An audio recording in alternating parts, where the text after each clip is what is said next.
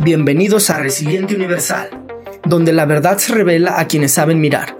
Escucha, siente, resiste. Este espacio es para compartir experiencias y conocimientos con amigos, emprendedores, empresarios, profesionales y especialistas médicos. Personas libres que han transformado sus paradigmas a través de la resiliencia. ¿Estás listo para desafiar tus límites y expandir tu conciencia? Comenzamos. Hola, bienvenido Resiliente Universal. El día de hoy estamos felices, felices por recibirte en este 2024. El contenido también de este año va a estar súper emocionante y justo el tema que traemos el día de hoy no es menos importante. Estuvimos incursionando en todo 2023 a partir de nuestros especialistas, donde nos compartían cómo funciona nuestro cuerpo, esta parte técnica, esta parte científica, el uso de tecnología que también ha favorecido anticiparnos y cuidar a los que más amamos. Pero este año tiene que venir este golpe en el sentido de estructura. Nuestras empresas han venido evolucionando y muchas veces el sector salud, este que ha sido golpeado desde la pandemia, ha sido una asignatura pendiente, yo lo llamaría así Faltan todavía cuestiones que tenemos que engranar para que favorezca. La otra vez platicando con un amigo doctor, le digo, ¿por qué un futbolista gana más que un médico? Dependiendo de la perspectiva, ¿no? Te, te divierte más. Te divierte, exacto. Hay estructuras de valor donde las empresas están evolucionando hacia allá. Y por eso el día de hoy queremos presentarte nuestro capítulo con el nombre Innovación en Salud y traemos un invitadazo. Pero antes quiero agradecer a todas las personas que nos siguen, que nos comparten y que también mediante sus comentarios podemos traer estos temas de interés que logren evolucionar en conjunto y seguir aprendiendo en este universo lleno de posibilidades. El día de hoy quiero invitar y darle la bienvenida al maestro Marco Francisco Solís Salazar, invitarte a esta charla porque de verdad nunca alcanza el tiempo, pero sé que lo que nos vienes a compartir el día de hoy va a lograr replantear un paradigma para algunos que no lo conocen y algunos que ya están incursionando, que sigan avanzando en ese proceso de transformación. Bienvenido, Marco. Muy bien, muchísimas gracias. Gracias a todos por este, esta oportunidad, este espacio. Y es es correcto, fíjate que es importante hablar de estos cambios a mí me ha tocado participar en esta nueva dinámica siendo ingeniero, incursionando en el sector salud, ser de los pocos ingenieros que, hemos tenido la oportunidad de estar en posiciones eh, clave dentro de, del sector salud. Principalmente a mí en lo personal me ha tocado estar en el medio privado, pero ya he tenido la responsabilidad de dirigir dos de los hospitales más grandes. El primero, podría decirse, del, Pacífico en su momento, eh, con una connotación muy importante, que es el, Grupo Hospitalario San Javier, que fue donde tengo esta primera incursión. Y en otro momento eh, posterior, el Grupo Hospitalario San Javier, me tocó estar ahí del 2012 al 2019 y posterior a ello eh, me incorporo eh, a la Secretaría de Salud a brindar asesoría. Coincide con el momento de transición del gobierno estatal, el cambio de un nuevo gobierno, un nuevo partido, eh, y que querían hacer cambios también, querían introducir nueva tecnología, otro tipo de soluciones, prácticas eh, nuevas dentro de la forma de gestionar los hospitales. Y posteriormente, en un giro totalmente distinto, ¿no? Un hospital psiquiátrico, el más, el más grande de, que tenemos en el estado y que pudiera ser más bien regional. Uno nunca imagina que en un hospital psiquiátrico puedas tener más de 220 camas y comparado con cualquiera de los otros hospitales que estamos acostumbrados a escuchar, pues dices, bueno, no, ni siquiera lo tomas en cuenta, ¿no? Exacto, exacto. Hay muchos tabúes, muchas incertidumbres alrededor de, dices, ¿tendrán habitaciones? cómo los ¿Cómo tienen. funciona? Sí, cómo los, híjole, cómo los atienden. Exacto. Híjole, dónde los tienen escondidos para que no se asomen. En fin, es un- una serie de, de cosas que están ligadas ahí entre prejuicios, mitos, leyendas urbanas y demás. Pero bueno, el punto importante es la llegada de los ingenieros al, al sector salud. Exacto. Creo que es un punto clave de partida. Justo. Y antes de, de que nos platiques por qué decidiste dedicarte a eso, porque todos tenemos una historia, déjenme decirles a quién tenemos enfrente. O sea, Marco, ya para los cuates, como les digo acá, tiene una maestría en administración, maestría en ingeniería y calidad, tiene una licenciatura en ingeniería electrónica. Actualmente eres socio consultor de Paranus, consultor experto en Lean Six Sigma, que ahorita nos vas a explicar en qué consiste. Quizás para los ingenieros es un término técnico muy fácil de aplicar, muy fácil de entender, pero hay gente que al día de hoy lo desconoce y no sabe dónde se aplica. Como bien comentas, has sido consultor en la Secretaría de Salud en el estado de Jalisco, creador y diseñador de escenarios de mejora mediante simulación de procesos. Es súper importante. Si hablamos de un tema de innovación, deberá de existir estos mecanismos para integrar esa mejora. Capacitador y formador en Black Belts, en Lean Six Sigma Professionals y profesor catedrático en el Tecnológico de Monterrey, Campus Guadalajara, profesor pionero en la Escuela de Ingeniería Industrial en el desarrollo de la metodología Lean Healthcare. También ahorita nos vas a hablar un poquito de ella. Y actualmente profesor en diversas disciplinas como es administración de proyectos ágiles con Scrum. Qué importante, ahorita también vamos a hablar un poquito de la importancia de incrustar tanto en la parte académica como en la parte didáctica y de aprendizaje de las empresas metodologías ágiles.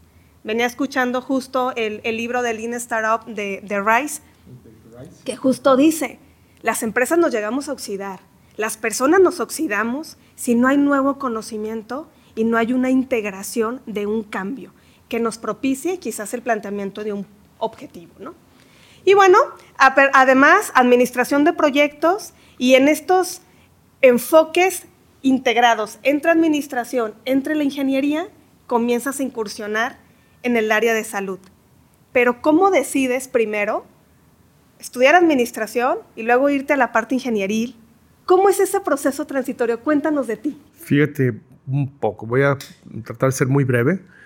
Yo soy tapatío, totalmente, ortodoxo, pudiera definirlo, además recalcarlo, tapatío ortodoxo, pero vengo de una mezcla muy interesante. Soy 50% norteño por mi mamá y 50% tapatío por mi padre. Dirían las nuevas generaciones que soy vintage, yo digo que soy clásico. Soy modelos, modelo 70. Ok. Y bueno, eh, ¿qué ha pasado en, en este transcurso? Fíjate que yo vengo de una familia donde solo existían médicos y abogados. Ok. Bueno, y, y- y profesores, Ok. licenciados en educación. Entonces, y de repente llega el momento de terminar prácticamente la preparatoria. Yo había pasado la secundaria por una secundaria técnica que me marcó, me marcó en varias cosas, en la disciplina, en mi corte de cabello hasta el día de hoy, corto con la oreja descubierta, como marcaban las reglas, en una escuela muy conocida de aquí, Guadalajara, la técnica número 4. Y llego a la preparatoria y en el último semestre entras al dilema, dices, híjole, hice mi formación en las áreas médico-biológicas, pero no me llenaba. Ok. Algo no me terminaba de llenar, tenía buenas calificaciones. Mi padre estaba contento, esperaba que fuera, que tuviera licencia para matar también. Entonces dije, híjole, ay, pero algo me decía no. Y de repente en esas visitas que tus otros amigos empiezan a ir a investigar las carreras, de a qué se dedican, qué tratan, porque no hay una buena orientación vocacional Correcto. aún a la fecha, Aún a la fecha, en las universidades. No conoces las pruebas y las herramientas que ahora conozco como parte de la vida empresarial. No, en aquel momento no sabía que existían los assessment centers. Si no hubiera dicho mi papá, oye, pues háganme uno. Claro. Si lo hacen para los ejecutivos para ver en qué son buenos, pues hubiera servido muy bueno para saber en qué era bueno en ese momento, ¿no? Entonces, bien, ¿qué, qué sucede? Y entro en un dilema con mi papá porque al final de cuentas le, le, le digo, ¿sabes qué? Es que a mí lo que me gusta es la ingeniería electrónica.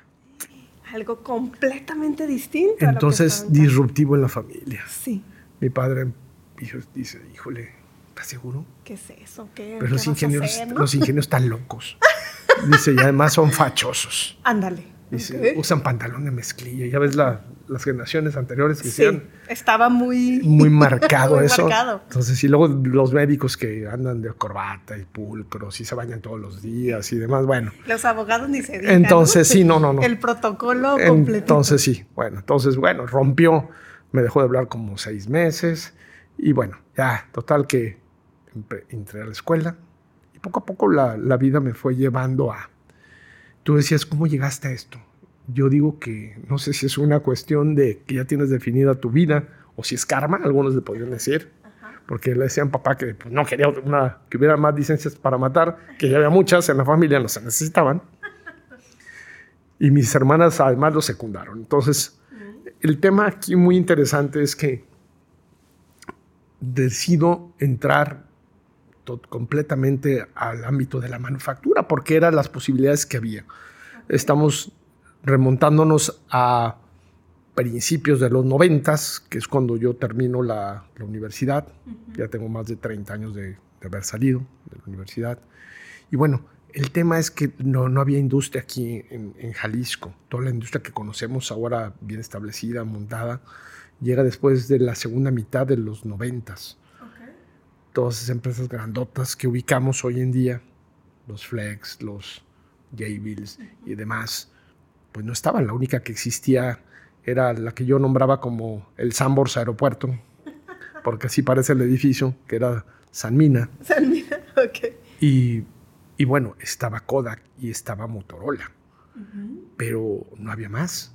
Y la ciudad ya tenía un buen tamaño.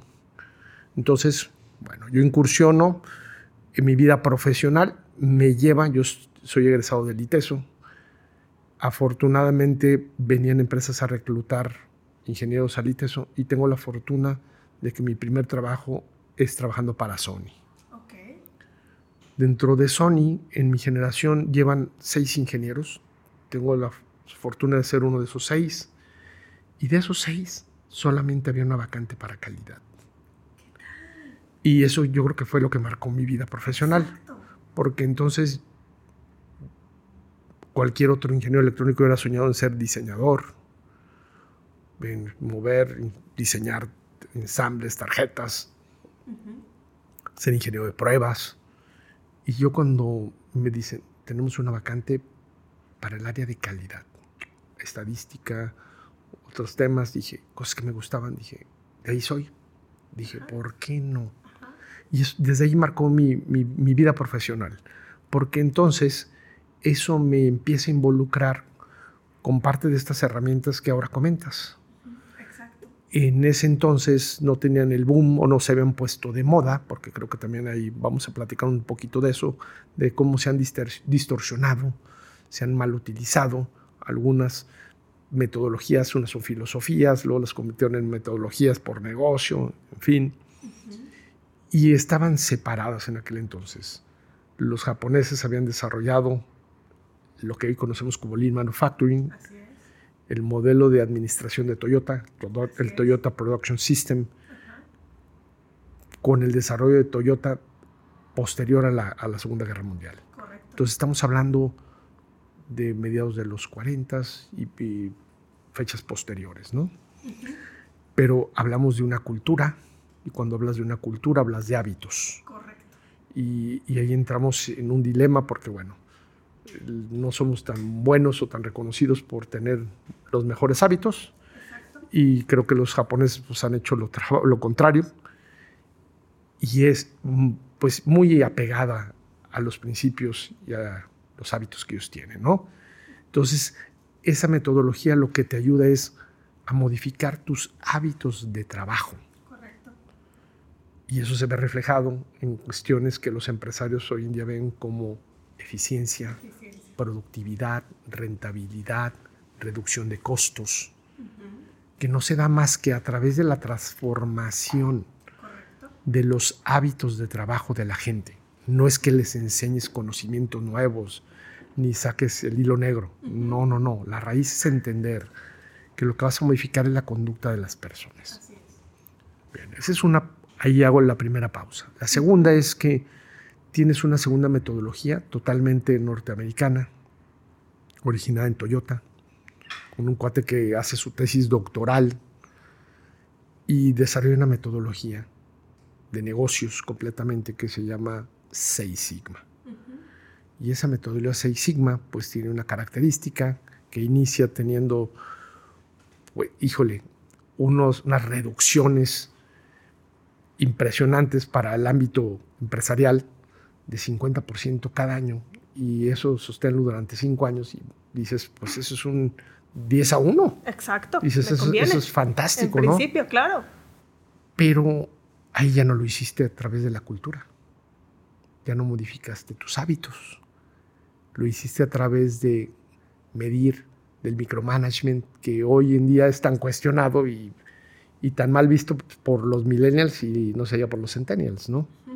Que me tenga un jefe como garrapata pidiéndome cuentas, viendo cómo vas y ya, ya lo tienes. Y esa es una forma de gestionar muy diferente al tratar de cambiar hábitos, ¿no? Correcto. Aunque lo hagan a través de indicadores y que te pidan cuentas y demás, bien, pero no estás yendo a la raíz del, problema en un inicio, ¿no? No estás modificando hábitos. Exacto. No es mala, la metodología es buena y años después se dan cuenta que mezclarlas resulta muy interesante. Pero yo sigo pensando que deben de llevar un orden. Por supuesto. Y debe de tener mucho sentido práctico quien las maneja para que no las distorsione y no las eche a perder. Porque creo que hoy en día, pues ahora todos resulta que toman un curso y bueno, ahí sí quiero ser más enfático.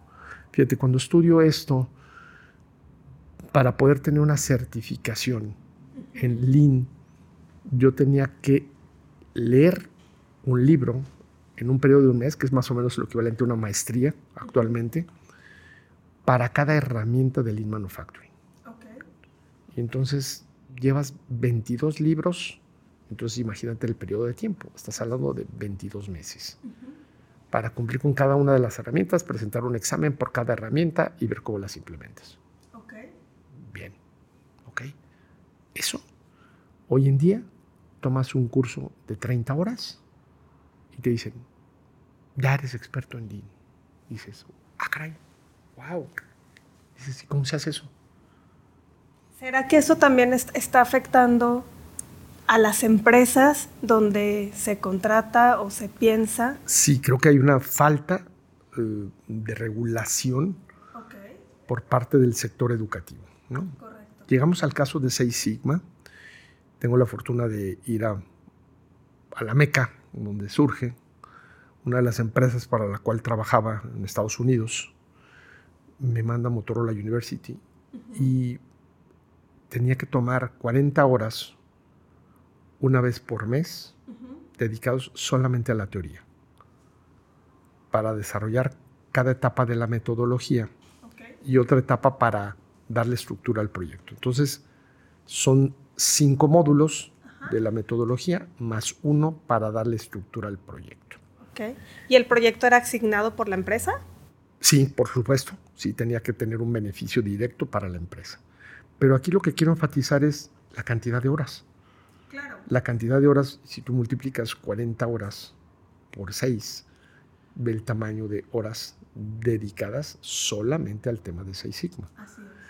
Y llegamos al tema donde hoy en día, pues tengo alumnos que no han terminado la universidad, a los cuales me toca formar, me ha tocado formar, y a lo mejor alguno me llega a escuchar y, lo va a tener muy presente. Y dices, dice, no, es que ya soy black belt. Ándale. Dije, ¿será que entonces tendremos que, ya devaluamos tanto la metodología, la corrompimos, la distorsionamos tanto por sacar dinero, que dices, no estamos entendiendo el sentido real, aplicando y brindando los conocimientos reales? Porque fíjate, la metodología era tan estricta que en un inicio había gente con nivel de maestría que no podía tener la certificación. Porque no pasaba. Porque no pasaba el nivel, la exigencia era muy alta. Y entonces deciden bajarla y crear un grado que es el Green Belt. Ok. A ver, vamos por partes, porque seguramente lo estamos hablando y, se sobreentiende, ajá, pero ¿qué es Six Sigma? O sea, sé que se tienen ciertos pilares y ya después lo dividimos por los niveles, porque tienen diferente grado de implementación, de gestión y de injerencia. Hablamos, Six Sigma nos habla de liderazgo comprometido, que sí tiene que ver con tener objetivos claros. Exactamente, y, también el compromiso de la dirección. Pero un objetivo claro muy interesante, al cual no estamos habituados en los negocios en México. A ver, cuéntanos de eso. Rendir cuentas financieras. Si de por sí en nuestra cultura vivimos en una cultura de la impunidad, acentuada más en estos últimos años, imagínate en los negocios donde no hay una estructura, donde no hay un orden, pues dices, oye, ¿tienes presupuesto? Mm, no. Oye, ¿tienes un modelo de negocios? Mm, no. Y siguen haciendo negocio, ¿eh? sí, sí, sí, sigue funcionando y vendiendo. Dices, híjole, bueno. Diosito, Diosito y el Espíritu Santo te tienen bien protegido. Pero regresando al tema, esta metodología de Seis Sigma, pues bueno, está enfocada en reducir la variación de los procesos, que logres consistencia. ¿A qué te refieres? Reducir la variación que la entiendo, pero para que los que sí, escuchan. Eh, eh, hablar de reducir la variación es que tus procesos los hagas de manera consistente una y otra vez, sea cual sea. No importa si tú estás en una empresa de servicios, si tú estás en una empresa de manufactura, si tú estás en un hospital, si tú estás en Puntualicemos allí, porque creo que la aplicación de reducir la variación cuando estás en un proceso repetitivo cuando construyes un producto es muy fácil. Claro, porque hay especificaciones, exacto, hay un dibujo. Tangibles, exacto, hay, apoyos. Hay tolerancias. Sí. Sí. Pero cuando hablas de un servicio de salud. Sí, claro, tenemos muchos, más muchos. Sí, claro. Y aquí es importante para terminar el contexto anterior es, bueno, dentro de la metodología hoy en día que están fusionadas, pues existen varios niveles. Existe se sacaron de la manga hace algunos pocos años un nivel white belt, que sería como para un nivel operario en una empresa de manufactura. El yellow belt, que ahí quisieron meter todo el paquete de herramientas de lean manufacturing.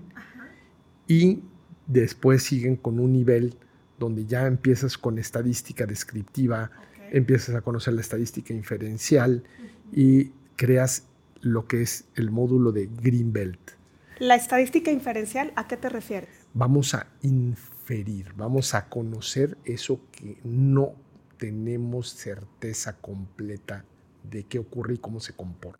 Y ahí es donde se vuelve relevante tener indicadores o tener entrega de resultados para que en función de esa información te permita llegar a ese análisis. De lo contrario, una empresa estaría limitado en generar ese, ese tipo de metodología. Sí, Fíjate, y aquí el, tema importante, bueno, por último llegamos al Black Belt y el último nivel es el Master Black Belt. Tengo la fortuna de estar certificado como Master Black Belt desde el 2008 y regresando a lo que me preguntabas de, de Six Sigma aplicado al negocio, y yo diría, hablemos de toda la metodología Lean Six Sigma. Y em, empecemos con empresas de servicio para no solo tocar para que quienes nos escuchan tengan una idea más clara y no solo se encuadren en los hospitales, porque el hospital, el hotel, tienen muchas este, características afines. sí. Obviamente el nivel de responsabilidad es muy distinto en el otro. Claro, estás hablando de el sentido de urgencia, sí. Completamente. Pero ya entraremos en detalle en esa parte. Pero quiero puntualizar entonces, tú me hablabas de variación. Yo te decía, qué importante es modificar los hábitos. Entonces, cuando empiezas a modificar los hábitos, para los empresarios que nos escuchan, pues ¿cómo vas a empezar a modificar los hábitos de la empresa si no le cambias la cabeza al señor que está al frente de la empresa? Exacto. Y aparte, cuando no sabes qué hábito está incurriendo en tu baja productividad o si es consciente o inconsciente, entras en un contexto. Y peor, aún, fíjate, peor aún porque yo te diría, ¿recuerdas la frase de Alicia en el País de las Maravillas? Que le preguntan, oye, ¿y para dónde vas? No, pues no sé. Y entonces dices, ah, pues cualquier camino es bueno. Tú dale por donde quieras, ¿no? Claro. Muchas veces hay empresarios que, que están en esas mismas circunstancias, ¿no? ¿Por qué lo digo? Porque entonces dices, tienen su negocio establecido, son rentables, les va bien, pero dices, si les va bien bajo esas condiciones, ¿cuánto más ganarían si lo hicieran de manera estructurada? Y ahí vamos a los hábitos. Y entonces llegas a los hábitos y en las escuelas de negocios te enseñan, oye, que define la filosofía de la empresa, que la visión, la misión, y, todo se vuelve rollo. Sí, sí, sí, como, como si fuera cumplimiento y no con sustento. Sí, sí, sí. Como el cuadro de la familia bañados y peinados todos y ahí está de adorno para que vean. se ve linda, pero no sirve para nada. Ajá, entonces dices, tener claro la visión, pues se supone que es el sueño del cuate que empezó ese negocio. Y entonces no lo puedes perder de vista nunca. Porque entonces dices, cada vez estás acercándote más, quiero pensarlo, ¿no? Y entonces tu modelo de negocio, que te da la razón de ser, debe de estar alineado con ese sueño. Correcto. Y entonces les preguntas, oye, ¿tienes un modelo de negocio? Sí, vendo y compro. y piensan que, eso es modelo de negocio. Sí, sí, sí, no, no, no, fíjate, el fisco no me lo ha pedido, no, no, no. Entonces dices... ¿Cuáles son las características de un modelo de negocio? Fíjate, tú mencionabas un autor, ahorita que empezamos, poco conocido aún para la gente en el mundo del Lean, que es Eric Rice. Eric Rice es conocido por los emprendedores porque empezó a hacer cosas distintas, disruptivas. Y él hizo que se diera a conocer y se popularizara un modelo que no es de él, pero es, muy, es lo más conocido, lo más sencillo al día de hoy, que es el modelo de negocios Canvas, el Business Model Canvas, ¿no? con nueve casillas, entre las cuales para mí hay dos claves que los empresarios muchas veces no tienen claras. ¿no? La primera es y, eso implica los hospitales, ¿eh? Exacto. Y, más el ámbito de los Hacia allá va, sí. Es más, perdón, y quiero además enfatizar, ¿sí? Con todo respeto, que dada la formación que tienen los médicos, que ellos entiendo que son buenísimos para el tema de realmente curarte, ayudarte, salvar vidas, ¿sí? mantenerte sano, híjole, indudable. Para eso fueron formados. Y tienen también una otra característica, son individualistas. Híjole, no trabajan mucho en equipo, aunque me digan lo contrario. El tema del ego, híjole, se desarrolla mucho ahí de manera desbordada porque, pues bueno, yo salvo vidas y obviamente se acentúa más con la especialidad, ¿no? Hay, hay unos que se cuecen aparte, ¿no? Me ha tocado convivir con neurocirujanos cardiointervencionistas, dices, no, no, no, eso es otro nivel. Otros niveles. Dices, ya no caminan, levitan, entonces eso es otro rollo. Pero bueno. No los educa. A pesar de eso, pues no tienen la formación de negocios. Correcto. Y me lo dirán con todo respeto y me gustaría invitar a quien me quiera demostrar lo contrario, que en los programas con un, que tomes tú un diplomado la administración de hospitales, pues no, es de risas como si le dices a un financiero, oye, tómate un curso de, contabilidad de seis meses y ya vas a ser financiero. Sí, hablando de las horas de estudio que se requieren, ¿no? Sí, sí, claro, hay un, un, entendimiento y una profundidad distinta. Sí, claro. Entonces, pues no se tiene ese conocimiento. Y entonces, porque tal vez es desconocimiento, no lo necesito, ¿por qué tengo que recurrir a él si no lo he requerido? ¿no? Y como me buscan mis clientes, entonces no tengo que buscarlos. No, y mi enfoque principal es ese. Así es. Entonces, pues no tengo claro el modelo de negocios. Así es. Y el modelo de negocios, la primera parte empieza, dice, ¿cuál es tu propuesta de valor? Así es. Y tu propuesta de valor es algo tan significativo, tan importante que es, oye, ¿qué te hace diferente de los demás? Sí. Y se resume con tres preguntas muy sencillas, pero que si no las respondemos a fondo, no tiene sentido. No tiene sentido, se perdió. La primera te dice, a ver, para que tú tengas un diferenciador, y eso lo acentúan los mercadólogos, no yo, dicen, pues tu producto debe ser único. Y esa palabra en el diccionario tiene una connotación muy clara. Único. Es más bien está acentuada. Entonces, y habría que preguntarse, ¿lo que hago es único? Exacto. Y contestarla, bueno, dices, la segunda, ¿es deseable? Porque si no les interesa a los demás, no les resuelve un problema a los demás, nadie no va a comprar. Pues, ¿De qué me sirve que sea único? Exacto. Y la tercera, que es la más importante, dices, oye, ¿y es demostrable? Y entonces ahí, híjole, enmudeció el palenque, diría algún cantante ya fallecido, ¿no? Sí. Y entonces, y aquí, y ahí se cayó todo, se vino abajo. Porque me ha pasado mucho en los hospitales, ya al final me, causaba mucha risa porque yo le decía, oye, ¿qué es diferente? Oh, el servicio. El servicio, no, no, no sabes, el servicio es... La calidad. Somos fantásticos, ¿no? Sí, no, no, no, no, deja el precio.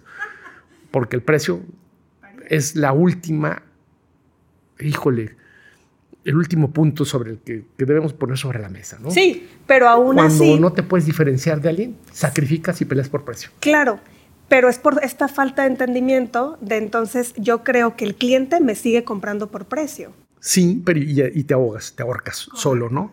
Pero fíjate, y entonces contestando lo me decían, no, pues es que nuestro, nuestro servicio es fantástico, no, no, no, lo mejor, no, no, los Four Seasons debía de venir a aprender de nosotros. Disney, no, hombre, nos queda corto.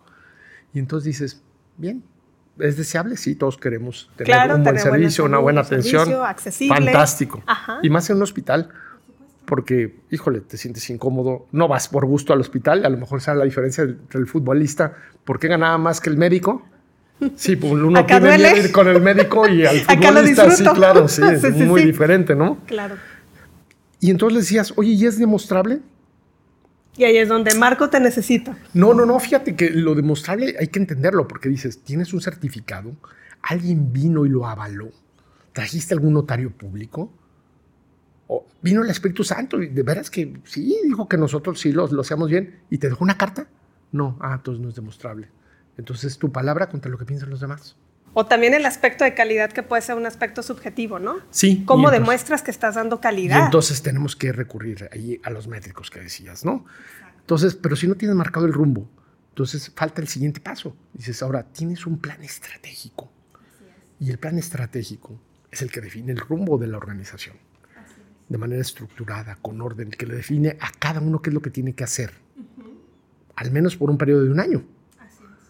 Donde se tienen que rendir cuentas que no estamos habituados a la rendición de cuentas. No, nos incomodamos. Sí, hay algo maravilloso. Pensamos que tiene que ver con nosotros, ¿no? Sí, claro, hay algo maravilloso que aprendí de un libro de, de, de Kobe, de las cuatro disciplinas de la ejecución, donde marca algo muy importante, al menos para nuestra cultura mexicana laboral. Dices, tiene que haber rendición de cuentas sí o sí. Y lo aprendemos a veces a la mala con los extranjeros, porque ven los extranjeros y dices, no tengo tiempo de, más errores, ni esperar a ver cuándo aprendes, ni a ver cuándo lo haces. Entonces, espero esto. No sé por qué no lo aplicamos con los políticos, pero dices, debiera ser es toda nuestra cultura, ¿no? Sí. Porque entonces eso genera impunidad. Por eso toco el tema, porque te genera impunidad porque no hay toma de decisiones. Cualquier camino, cualquier resultado es, es correcto. óptimo y, y vamos bien. Y entonces vas viendo la vida pasar y vas levitando y no ocurre nada.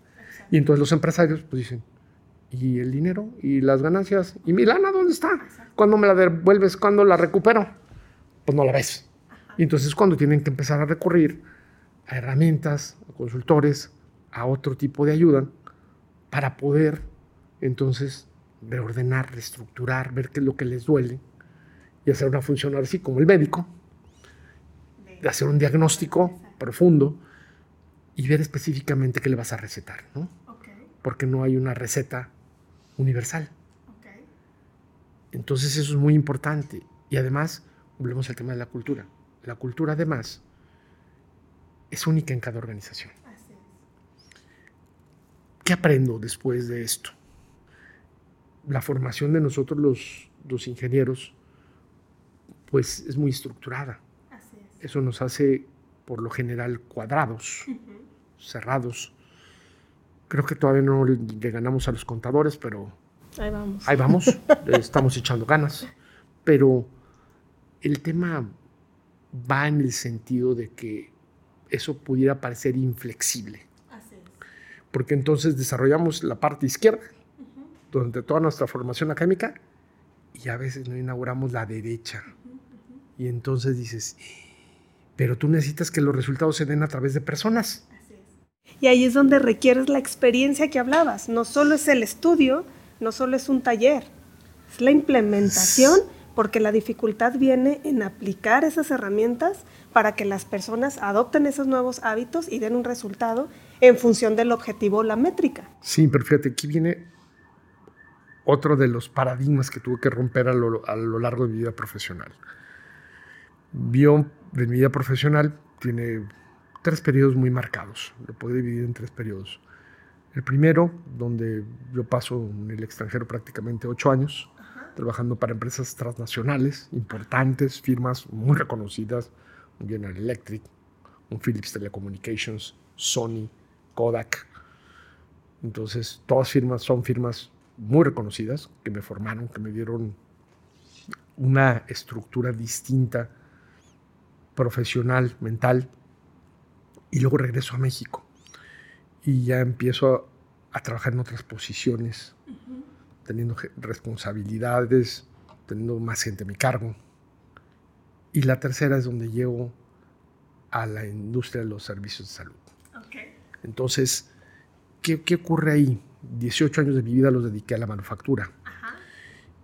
Y bueno, eso quieras o no, te, te marca. Por supuesto. Y entonces yo vengo de una industria o llego antes de los hospitales, de una industria demasiado estructurada, con estándares, con estándares de altísima exigencia, como los aeroespaciales, como los automotrices, como los de industria médica, no de hospitales. Afortunadamente ya, ya hay, ya empieza, ya vi el primer hospital por ahí con un amigo en la Ciudad de México que ya logró la certificación en el primer ISO de, que tenemos para hospitales. y eso me da gusto. Pero entonces, fíjate, si hablamos de que el boom de los estándares, de los ISOs, que apenas ahora la gente les empieza a hacer caso, empieza en el 94. Tú dime cuántos años de atraso hay entre el sector salud y el resto de la industria. Exactamente. No. Digo, yo no lo digo, no se ofendan, pero ahí están los números, ahí está la historia, está muy marcada y es abrumadora. 25 años de atraso por lo menos. Entonces hay una distancia que cerrar, que aprender. Y entonces, bueno, ahí es donde, pues, qué bueno, porque también de eso se aprende, de eso hay oportunidades. Así es. Y hay mucho por hacer. Así es. Entonces, ahí surge la llegada, ahora sí, como anillo al dedo, de esta, estas nuevas metodologías, ¿no? Yo antes de llegar a los hospitales, estaba dando consultoría diseñando desde cero dos plantas en Estados Unidos, haciendo desde el layout de las líneas de ¿Qué es un layout para las personas? Que es el acomodo, la distribución de las líneas de producción, de forma que los flujos sean más eficientes y le abonen o aporten a la productividad, a no perder el tiempo, a no tener que andar caminando de un lado a otro, que tenga un sentido de flujo natural para que entra por aquí, sale por acá y fluya todo el tiempo de manera continua. Porque aquí hay algo muy interesante, fíjate. Los gringos tienen un concepto que dicen, tiempo es dinero, ¿no? El claro. time is money. Pero yo diría que la vida me ha enseñado que es mucho más que dinero. Yo creo que es el recurso más valioso que tenemos como seres humanos. Y no renovable. Porque el minuto que ya pasó, ya no lo vamos a recuperar, ya no lo vas a poder disfrutar. Así es. Tuviste tu chance y entonces dices, híjole, qué importante. Entonces hay que aprender a vivir, ¿verdad? Por supuesto. Entonces, sí, tengo por ahí una frase que me marca mucho de, vida de, de, Gandhi, que tiene que ver con eso, ¿no? Entonces tienes que aprender a vivir todos los días. frase. Esa, tienes que aprender a vivir. No, dices, tienes que... Es muy importante el cómo tengamos que aprender a vivir. ¿Por qué? Porque en ese aprendizaje de vida, como decías tú, no tenemos el tiempo no es renovable. Entonces dices, vive como si fueras a morir mañana, primero. Entonces ya se acabó el tiempo, ya perdiste tu chance. Ajá. ¿Qué estás haciendo ahorita? Como hacerlo consciente, ¿no?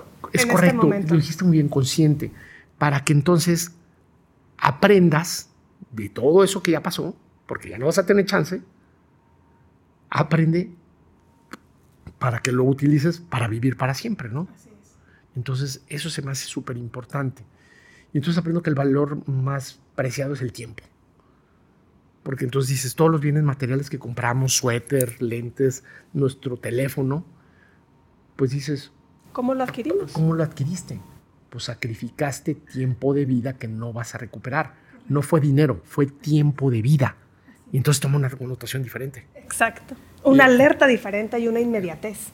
Claro, y entonces a lo mejor, pero eso va en contra de una sociedad consumista.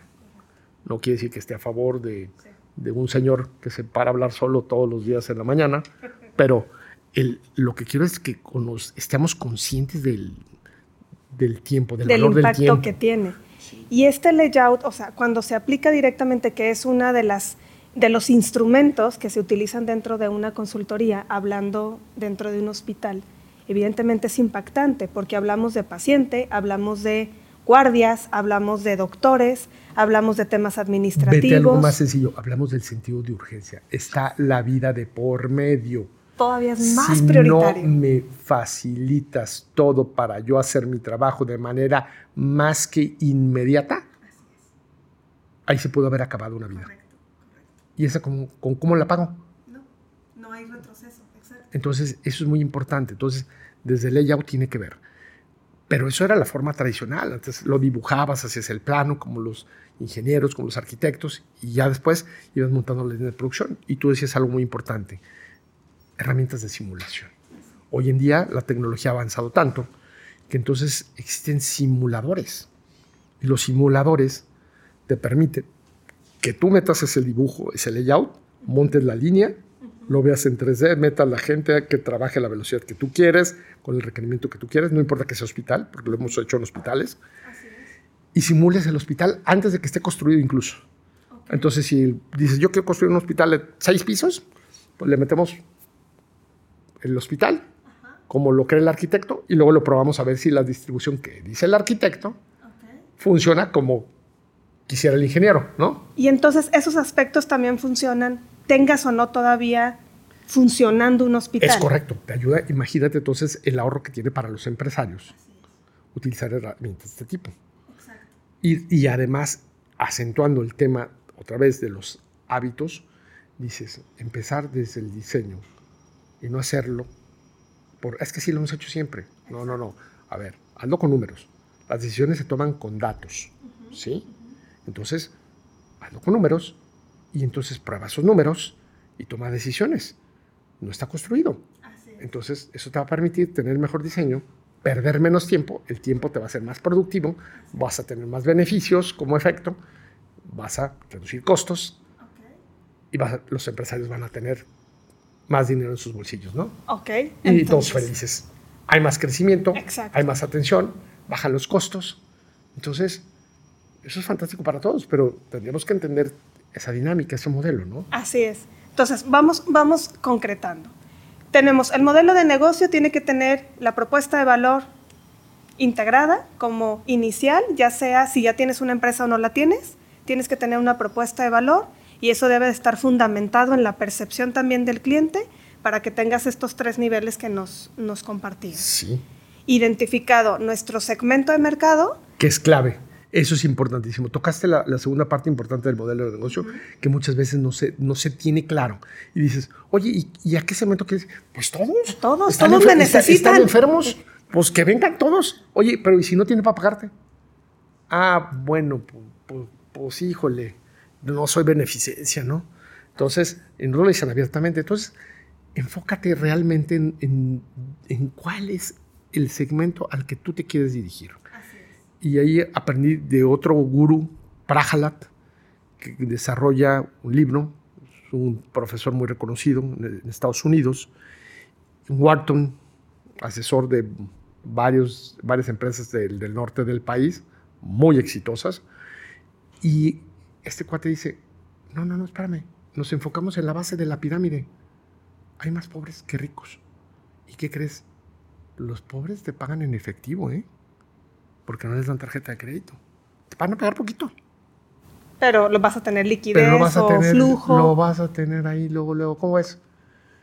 ¿Te Pero ahí se conecta con ¿te el interesa el objetivo. negocio? Exacto. Entonces, que no le tengan miedo los médicos, nada más es que tengan muy claro, a ver, ¿quieres ir con melón o con sandía, no? ¿Cuál quieres?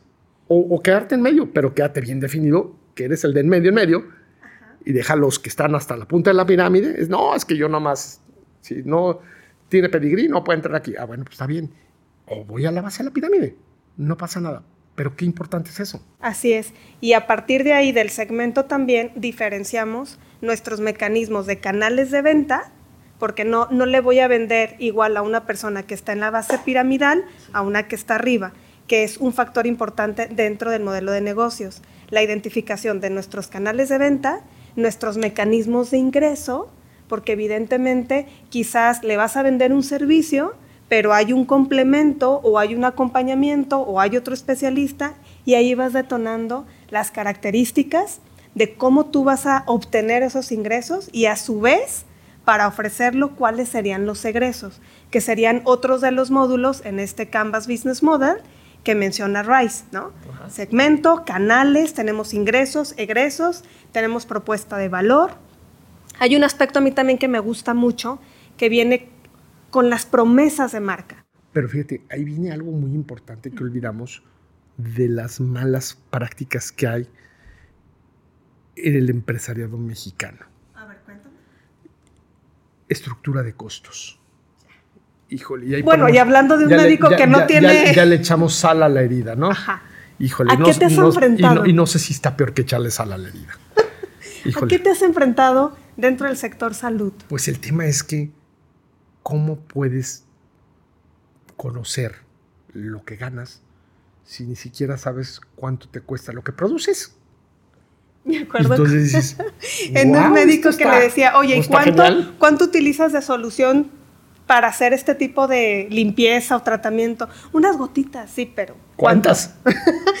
les cuesta mucho trabajo porque hay insumos, exacto. Sí, pues a ver, detén, espera, para traer con qué medirle, ¿no? Ajá, o Sí, calcúlale o haz una muestrita Sí.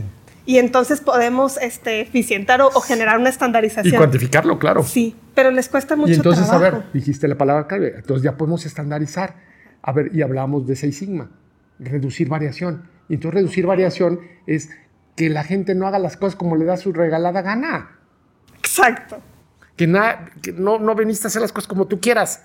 Aquí trabajamos de esta forma, estructurada. Hay un Oye, es que proceso. tengo una lonchería y a unos le pongo dos rebanadas de jamón, a otro uno, a otro lo rebano más delgadito. Entonces dices, no, no, no, a ver, espérame. Ok. Entonces, desde el insumo, desde el tiempo asignado, desde los espacios asignados, estamos hablando de reducir esa variación, ¿no? Que, que hablábamos al principio, que suena como muy lógico, pero no es tan lógico cuando se trata de que todos lo hagan igual. Claro, por supuesto, no. Y espérame, entonces ya se puso más interesante, porque entonces llego al mundo de los hospitales, conozco los hospitales viniendo con todos esos traumas previos de industrias Industriales. aeroespaciales que dices, oye, esto es, Aquí no es lo máximo en el mundo. Dices, pero esto nunca se va a comparar con una vida. Y entonces un requerimiento de que se caiga la nave o no, que es altísimo, pues yo dije, cuando llegué a los hospitales, dije, no, pues si estos están Van a- cañones, Ajá. dije, un hospital, dije, no, no me lo quiero imaginar. Más rígido, ¿no? Dije, Todavía a más estricto. peor. Dije, no, no, lo- los, militares les daría miedo ahí, ¿no? Y no, dices, no, no, no. Es todo lo contrario. Laxo, desordenado, desestructurado. Y dices, no, pues por eso cuesta tanto también. Y no solo eso. Pero entonces imagínate el nivel de riesgo, el nivel de calidad, el nivel de seguridad para el paciente.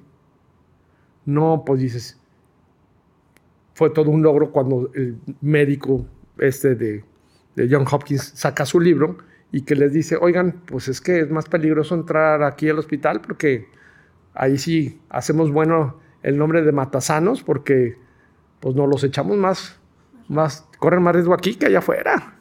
Entonces dices, pero decir eso en un ámbito de los médicos donde hay un código no escrito de que a pesar de que ellos pudieran ver una iatrogenia, nunca le van a hablar mal del otro, ni se comprometen, lo cual se me hace bien como profesionales, entre ellos está bien, pero, pero sí hay que aprender a que las cosas hay que hacerlas de la manera correcta. Exacto. Seas la profesión que sea, lo tienes que ejercer de manera recta. Entonces, si hablamos. Con valores, con principios. Por supuesto. Porque además te ven y además es lo que le transmites a los demás. Claro. Y, y además pasa algo muy interesante.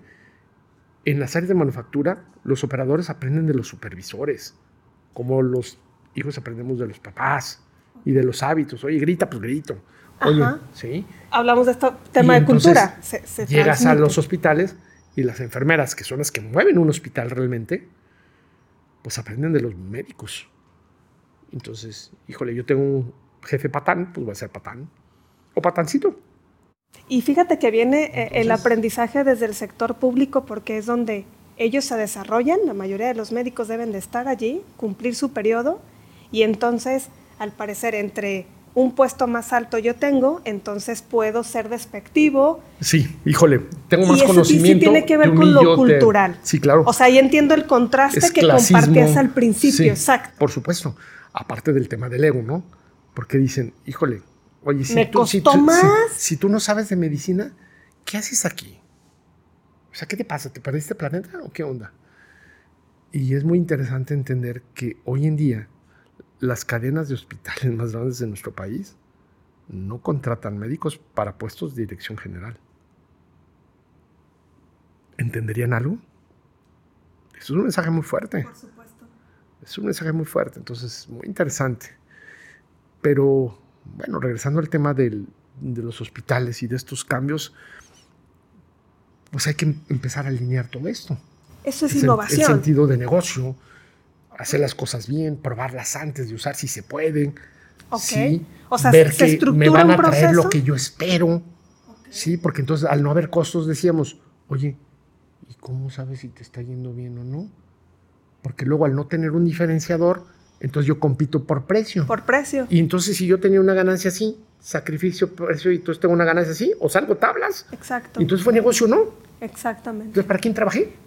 Exacto. Qué interesante, ¿no? Sí. Entonces, ahí es donde dices, híjole, pues esto tiene que, viene a traer una tremenda sacudida a la forma de gestionar los hospitales, no solo en sus prácticas administrativas, porque me daba mucha risa que me encontraba a los médicos en los elevadores y me decían, ¿y, ¿y qué hace un ingeniero en el hospital?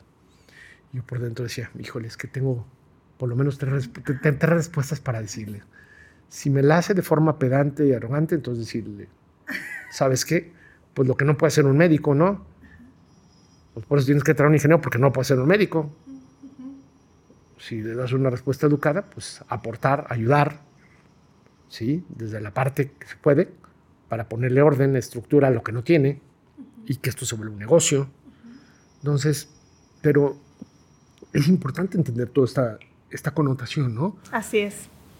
Pero lo que sí es una lucha de egos tremenda. Si entre ellos hay egos, pues imagínate con alguien que ni siquiera es médico. Sí, que pues no conoce, que es otra... Pues ¿qué, qué, pasa, no? Entonces, ahí se vuelve muy importante. Yo recuerdo que cuando llego a esa posición, solamente habíamos en el país cinco ingenieros en posiciones de dirección general en todo el país, en hospitales privados. Exacto. Entonces, eso es muy interesante. Bastante. Entonces, es un parteaguas. Eso me permite, dentro de la parte de formación, trabajar con los ingenieros más flexibles que existen. Yo no soy ingeniero industrial, pero toda mi vida me hizo prácticamente un ingeniero industrial. Ajá, exactamente. Y entonces, pues un ingeniero industrial, yo digo que esos cuates, aunque se vayan al infierno, lo mejor Lo van a acomodar. Sí, lo mejor eso no hay bronca. Entonces, van a empezar a ponerle comodidades, aire acondicionado, lo que sea, pero algo van a hacer. Entonces, ahí lo interesante es que entonces aprender, aprender que tenemos que trabajar en equipo. Correcto. Hoy en día ya los superhéroes se acabaron todos necesitamos de todos, todos tenemos que interactuar y tenemos que tener un orden, tenemos que tener claridad en qué rol jugamos cada uno y cómo contribuimos cada uno. Eso es innovación. Para tener... Primero, reconocer qué disciplina me hace falta, tener un modelo de negocio, integrar estos modelos esbeltos o metodologías que eficientan nuestros costos, nuestros tiempos y permiten, hay un elemento que a mí me gustaría agregar. Hablas de esta actitud en ocasiones prepotente, falta humanidad, donde damos no, no, no, seguridad. Yo creo, que, no es un tema de... Es, es inteligencia. Hoy en día tenemos claro en las escuelas de negocios que la inteligencia emocional es un factor indispensable para los directivos. ¿Sí? Si no la tienes y si no la usas, pues peor aún. La siguiente, la vida me hace entender, y eso me lo hace entender mi, mi estancia en San Javier, que la forma en cómo abordamos proyectos de mejora a los ingenieros no es la correcta. Normalmente el 90% de los ingenieros, te aseguro que, o más, abordamos desde la parte negativa. ¿Qué me refiero? Señalar lo malo. Exacto. ¿Y qué pasa psicológicamente cuando a alguien le señalan lo que está mal? Pones una barrera y no cooperas. se acabó. Adiós comunicación. Vienes a criticarme, ya olvídalo. No claro, claro. Porque no hay un reconocimiento del esfuerzo. Sí, claro. Y entonces doy con una metodología maravillosa que se llama indagación apreciativa. A ver, oye. Y esa indagación apreciativa me hace revolucionar mi forma de desarrollar proyectos, de abordarlos, de implementarlos, y peor con médicos. ¿Y cómo, en qué consiste? Porque entonces dices, no voy a empezar a discutir con ellos. Claro. Porque entonces, más tonto el que se engancha con un tonto. Entonces dices, híjole. Entonces dices, no, no, no. Entonces no vamos a perder el tiempo. Indagación apreciativa. ¿Cómo empieza? Y entonces la indagación apreciativa dice, aborda los problemas desde lo positivo que se ha hecho, aunque sea poco o muy poco. Pero entonces diles, oye, qué bueno, es que ya lograste todo esto. Sigamos en el mismo camino. Ahora nos falta este otro pedacito. Vamos a hacer esto pasos, para poder lograrlo, llegar ahí. Exacto. Y entonces el chip cambia. Cambia por completo. Por supuesto. Dices, porque... a ver, a ver, eso me interesa. Y aparte, incentivas este ¿Reconoces lo que hay? Reconoces lo que hay, pero también el médico ha aprendido solo en muchas ocasiones, es autodidacta también porque ha generado esos hábitos de lectura desde su formación. Sí. Y el hecho de decir, también podemos sumar esto, implica un reto, pero también un acompañamiento y hay un plan. Sí. Y aunque no lo tengan tan implementado en sus hospitales, la forma en que ellos si llevan a cabo su profesión, si tiene un orden. Entonces conectas perfectamente con ellos. Sí, entonces esta parte pues te hace abordar de mejor forma si la parte diagnóstica, que es el punto de partida, para decir aquí estamos, este es nuestro estado actual. Y si tú quieres llegar acá, hay que hacer todo esto y nos va a llevar tanto tiempo. Entonces, eso te empieza a poner en un contexto distinto, a brindarte detalles y también empezar a valorar lo que cuestan las cosas. Sí, porque también en el sector salud la consultoría es muy complicada. Los médicos están acostumbrados a que les regalen todo y creo que fue algo que los laboratorios farmacéuticos generaron, una mala práctica que a través de los regalos, oye, es que te pago el congreso, oye, es que te pago esto, es que te pago esto y te regalo esto y te regalo. Entonces el médico dice, pues si viene a verme, pues algo viene a regalarme, ¿no? No hay como esta conexión de inversión y para. De, y de repente no, no, entienden que, que, todos tenemos, que esto es como la cadena alimenticia, ¿no? Todos tienen que ver una parte en todo esto, ¿no? Así es. Y entonces dices, oye, ¿y quién desarrolló tu equipo de rayos X, tus ultrasonidos, sí? Tus gamma knife y toda la tecnología de punta, porque no fue un médico. Fue un ingeniero. Fue un ingeniero. Entonces dices. entendió y, sí, entonces dices, estudió el proceso. Y entonces dices, híjole. Sí, estoy de acuerdo a lo mejor con la pregunta inicial. Dices, oye, ¿por qué un futbolista? Pues eso sí, creo que porque no hemos aprendido a darle el valor a otras cosas, ¿no? Exacto. Marco, el tiempo se nos ha terminado, pero yo me quedo y me gustaría que concluyéramos. Primero, Six Sigma es esta metodología, una de muchas metodologías, pero en la aplicación en el sector salud sí implica una innovación, porque hay un entendimiento mayor en esta eficiencia de costos, en también entregar estos resultados que favorezcan esa transformación y que nos vaya alineando con una nueva cultura. Creo que eh, la participación de un consultor o esta metodología propicia una mentalidad de mejora que te permite estar siendo flexible en este mundo de incertidumbre, donde mediante por orden o estandarización también favorece sí una ventaja competitiva. Mucha. Que bien lo comentabas en la propuesta de valor. Si un hospital, si un sector salud, hablándose de clínicas, desde la práctica individual de cada doctor, implementaran a sus procesos, a su servicio, a su segmento, esta metodología, generaríamos un avance radical, porque estamos hablando que estamos solventando el retraso y la falta de entendimiento, pero es momento de conectar negocios con salud y que no se perciba como solo, ah, entonces por salvar a la gente estoy cobrando, al contrario. No, es totalmente de, acuerdo. Fíjate que antes de concluir, te voy a poner algunos ejemplos. Logré eh, que algunos de mis exalumnos de ingeniería industrial tomaran posiciones clave en el país. estuvieron en el periodo del gobierno de Peña Nieto, en el IMSS, en una de las direcciones más importantes, empezando a implementar dentro del IMSS esta parte del Ingelker, lo que yo les había enseñado. Y lo detonan con un evento que se llamaba las Olimpiadas de la Innovación. Wow, ajá, sí, tuve, tuve la fortuna de la primera sesión y la tercera participar en un evento anual. Y en el inaugural solo estuvimos 16 ponentes. De esos 16, solo éramos cuatro mexicanos.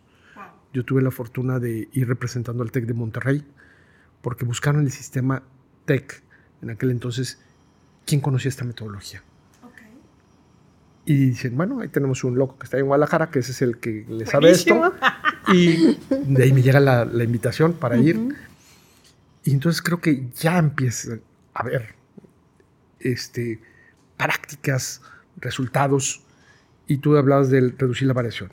Entonces quiero con esto recalcar que reducir la variación no solo te va a ayudar a reducir tus gastos, tus costos, sino también a concientizarte de cuánto cuestan las regadas, los errores, el impacto que tienen. No importa que no las comuniques, evalúalas. Dicen que la ropa sucia se lava en casa. Hazlo, pero hazlo. Y entonces va a tener otra connotación y la gente se va concientizar. Cuando tomamos conciencia todos, sea cual sea la función que tengamos, cambia. Porque una vez consciente no te puedes hacer tonto tú solo. Exacto. Me encanta, me encanta y quiero cerrarlo con esta frase que también nos compartiste porque creo que se conecta perfectamente. Si la vida no es un problema para resolver, sino una realidad para experimentar.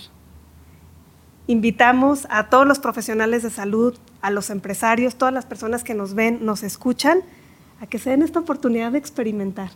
Y la experimentación sí puede ser muy gratificante con estos conocimientos de un experto. ¿Dónde te localizan, Marco? Yo, como tú les comentaste, yo dirijo una empresa de consultoría que se llama Paranus Consultores. Paranus es una palabra en finés que quiere decir calidad. Ándale, ya aprendimos cosas más. Paranus Consultores, ahí estamos a sus órdenes, nos encuentran en redes sociales, www.paranusconsultores.com. Excelente. Te buscan, se hace un proceso de diagnóstico y a partir de ahí... Decimos que, que sigue. tenemos un camino, tenemos un plan. Y es más, fíjate que yo le agregaría algo que no suelen hacer los consultores. Y le ponemos una garantía del 30% del valor del proyecto. Si no se dan los resultados como van, no nos pagan ese 30%. Nuevo reto, nuevo año. Busca Marco, que seguramente va a tener ese saborcito rico, porque también podemos disfrutar ese proceso.